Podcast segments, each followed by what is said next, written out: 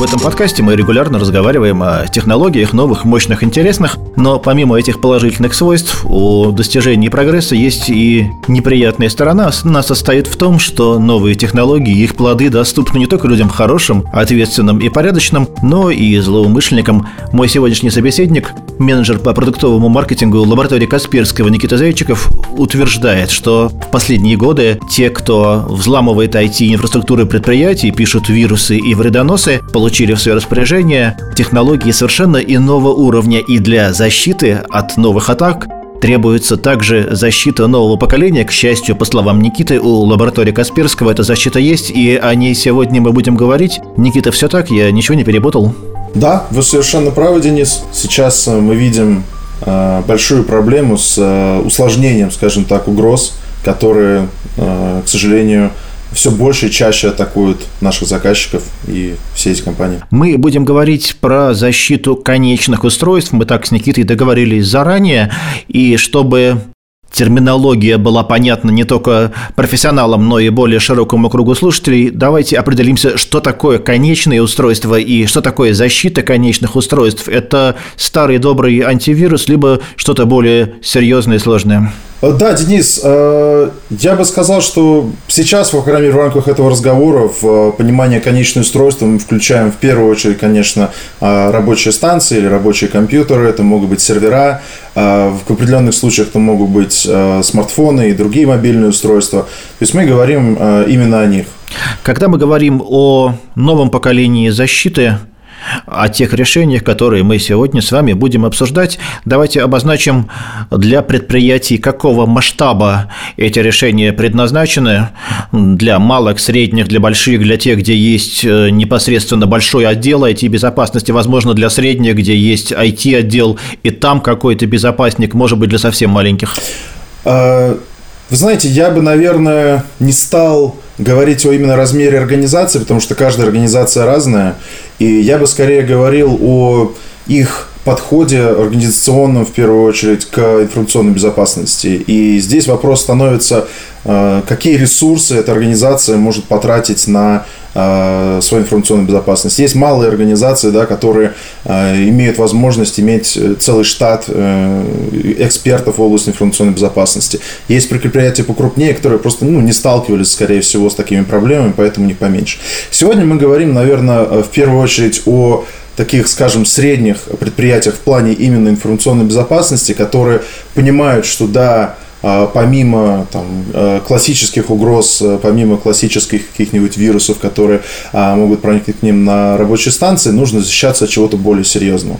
От чего именно более серьезного? Вот мы сказали в начале, что у злоумышленников появились инструменты нового поколения. Давайте обрисуем эту картину более детально. С какими угрозами, с какими неприятностями сталкивается IT-инфраструктура э, среднего и, может быть, начального уровня среднего бизнеса в ближайшие годы, в последние годы? А, я, наверное, пишу эту ситуацию так, э, что я бы не стал это называть обязательно новыми инструментами, но стал бы это называть инструментами, которые сейчас стали доступны значительно более широкому рынку. То есть раньше а, инструменты, которые позволяли, например, а, обходить или, по крайней мере, пытаться обходить а, защиту конечных точек или антивирус, условно говоря, они были доступны только самым мощным киберкриминальным группировкам, да, которые атакуют либо самые крупные предприятия, либо вообще какие-то государственные органы или организации.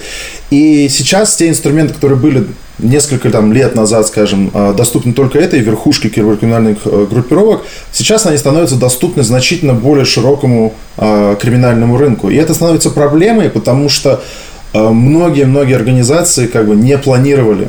Они не планировали, что такое может произойти, и что теперь вот эти сложные угрозы могут быть обращены против них.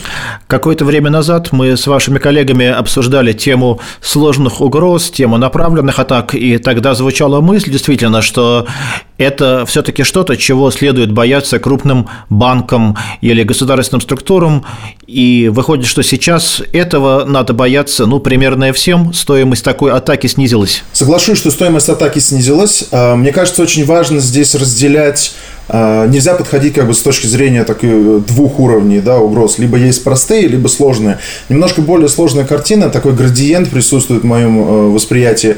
Э, когда мы говорим про более сложные угрозы, это могут быть атаки целевые, да, или это направленные атаки, которые разработаны под конкретную организацию, то то, по что попадают э, периодически, конечно, в первую очередь, наверное, финансовые структуры. Сейчас скорее говорим о таком среднем уровне атак, о новых угрозах, которые раньше не встречались, или об угрозах, которые уклоняются от обнаружения. Ну, в принципе, все угрозы, да, все вредоносные программы стараются обойти защиту конечных точек, уклониться от обнаружения, но те инструменты, которые сейчас начали появляться у киберкриминальных организаций, это делают значительно лучше. Ну, Например, а, за счет использования вредоносами встроенного функционала операционной системы или легитимной программы и так далее. То есть это значительно более эм, сложные для обнаружения вещи, и э, которые требуют э, немножко других инструментов. То есть Возвращаясь к начальному вопросу, я не говорю, что сейчас любая организация любого размера может подвергнуться целевой атаке. Я так не думаю.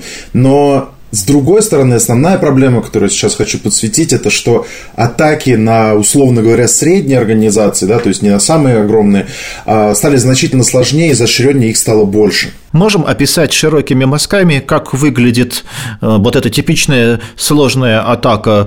Руководитель IT-отдела пришел на работу, и вдруг он увидел, что... Вот это на самом деле ключевой, на мой взгляд, момент. А, хорошая атака – это та атака, которую руководитель не увидит. То есть, ну, если мы говорим про вымогателей, то, конечно, да, в какой-то момент он придет и узнает, что а, половина машин из его парка а, заражены вымогателем. Это не очень хорошая ситуация. С другой стороны, порой еще более плохая ситуация – это когда меня, допустим, а, отработал антивирус, я вижу, что да, этот э, как бы детект произошел, как мы это называем, да, но я не знаю, я не могу посмотреть глубже, а что там на самом деле произошло. Мне не хватает вот этой видимости, да, я не могу, как офицер безопасности, зайти и посмотреть, а как эта угроза попала на мою рабочую станцию, как она там развивалась, что я могу вообще с этим сделать. Может быть, она еще активна, может быть, это угроза, знаете, э, иногда бывает такая ситуация, когда попадает относительно, казалось бы, простая угроза, но оставляет за собой, ну, условно говоря, следы, да, для возможности для связи с э, внешними э, источниками и так далее.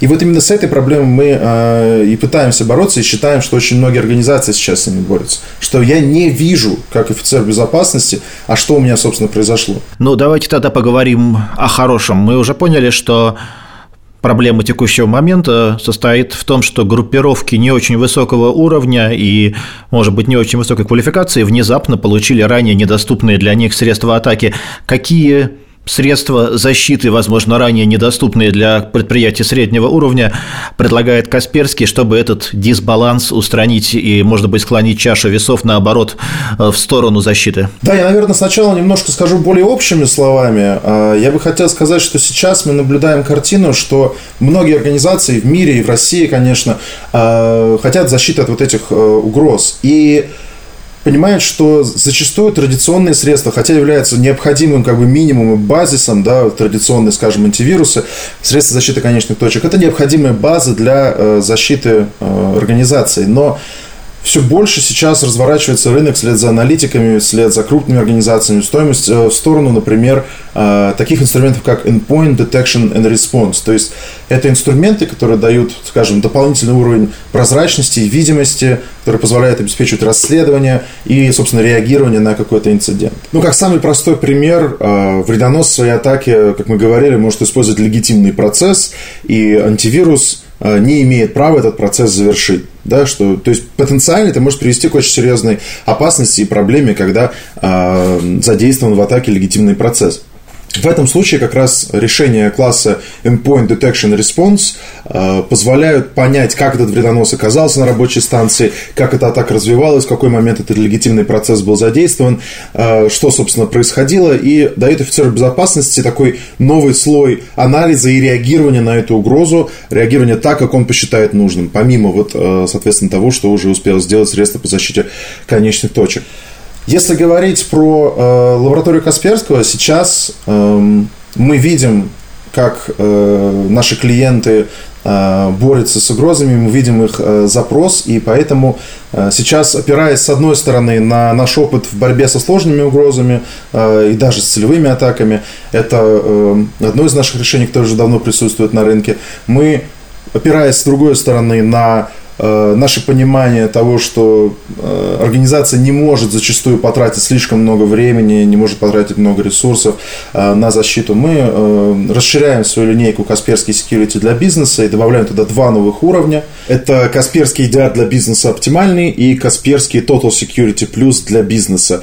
В эти уровни добавляются возможности, вот про которые мы сегодня немного говорили, которые обеспечивают дальнейшее расследование обнаруженного уже да, вредоносного ПО, помогают определить определить масштабы за счет там, сканирования рабочих станций, а, помогают, э, дают дополнительные возможности для реагирования на эти угрозы и так далее. То есть Одна из самых важных вещей, на мой взгляд, здесь это то, что эти новые уровни а, разработаны как раз для организации, про которые мы говорили, да, те, которые обладают определенным пониманием информационной безопасности, которые э, занимаются этим вопросом, а, обладают определенным уровнем экспертизы, скажем, но при этом не имеют целой большой команды, большого количества ресурсов. Все, я думаю, прекрасно знают, что информационная безопасность а, ресурсы э, безграничными не бывают. Вот именно для таких организаций. Мы попробовали широкими, очень широкими мазками прямо одним мазком нарисовать типичную картину сложной атаки на средний бизнес. И это действительно печальная картина, когда приходит руководитель отдела IT-безопасности и ничего не видит, а в этот момент э, происходит что-то крайне неприятное с его ресурсами, э, с его IT-инфраструктурой, с его данными, но он этого просто не замечает.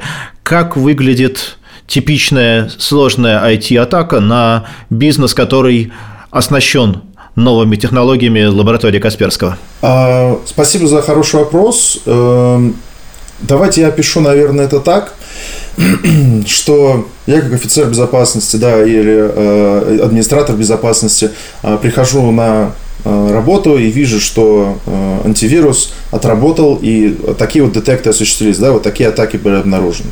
И я смогу зайти прямо в консоли и посмотреть э, на граф распространения этой угрозы, например, да, я смогу получить более подробную информацию э, о там, рабочей станции, о файле об этом, чтобы не, я не хочу слишком глубоко погружаться в детали, но тем не менее я вижу вот эту полную картину в одной карточке, я могу провести этот анализ, и, соответственно, я могу после этого настроить сканирование дополнительное, да, которое позволит на, допустим, всех машинах э, найти аналогичные ситуации. Одно из э, примеров я приведу, наверное, такой, что э, одним из запросов наших клиентов э, было когда к ним поступает так называемый индикатор компрометации, и когда этот индикатор компрометации поступает к ним, допустим, это может быть из контролирующего органа, у них не было возможности легко провести его сканирование. Ну, то есть, если говорить кратко, да, это определенный там XML формате файл, который я могу запустить, посмотреть по всем машинам и определить на основе него, есть ли признаки заражения какой-то определенной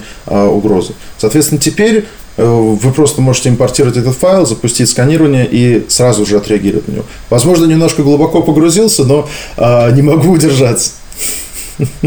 А я всегда люблю, когда человек не может удержаться и не рассказать какую-то технологическую деталь, значит, в ней есть ценность. Да, даже если я не понимаю всех подробностей, я понимаю, что эмоционально это важно и достаточно продвинутая вещь. Самый последний вопрос, закрывающий, мы затронули такую специально затронули тревожащую тему о том, что злоумышленники получили в последние годы технологический перевес. Ответьте коротко. Новое решение лаборатории, оно этот перевес устраняет? Я считаю, что новое решение лаборатории Касперского вносит значительный вклад в устранение этого перевеса. И я бы это назвал неким новым э, необходимым уровнем защиты, который позволит тут переходить уже на э, более высокий уровень для защиты от э, более сложных угроз, который уже сейчас нужен э, очень большому количеству организаций, с которыми мы работаем. Но есть и хорошие новости. Денис Самсонов, Бизнес ФМ, Никита Зайчиков, лаборатория Касперского. Спасибо и пока.